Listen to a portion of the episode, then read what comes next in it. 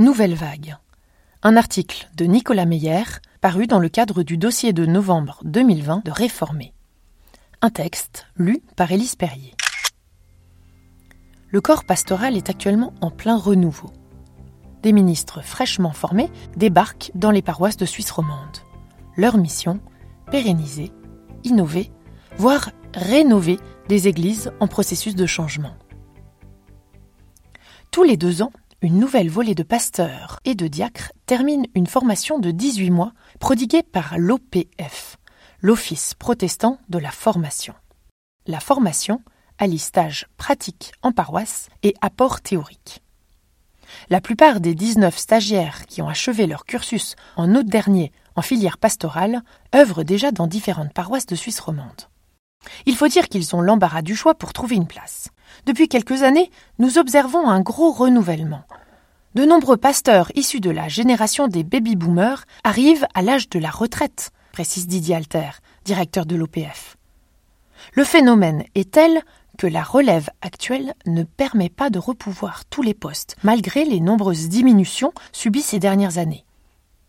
Des ministres venus de l'étranger viennent renforcer les rangs. Début 2015, la formation dispensée par l'OPF est harmonisée sur le plan roman. Les ministres issus des différents cantons romans disposent d'une base commune qui leur permet d'appréhender certaines spécificités cantonales et de les dépasser. Les candidates et candidats au ministère pastoral ont tous achevé une formation en théologie, mais leur profil a toutefois quelque peu changé. Nous avons une parité homme-femme, voire presque plus de femmes que d'hommes. De plus, nous avons un nombre croissant de candidats et de candidates qui se sont lancés sur le tas. La plupart ont suivi des études de théologie en parallèle d'une activité professionnelle, avant de se décider à devenir pasteur, ajoute Didier Alter. Le directeur de l'OPF espère que leur passage dans son office les aidera à relever les nombreux défis qui les attendent. Notre but est de former des pasteurs pour aujourd'hui et qui seront encore là demain.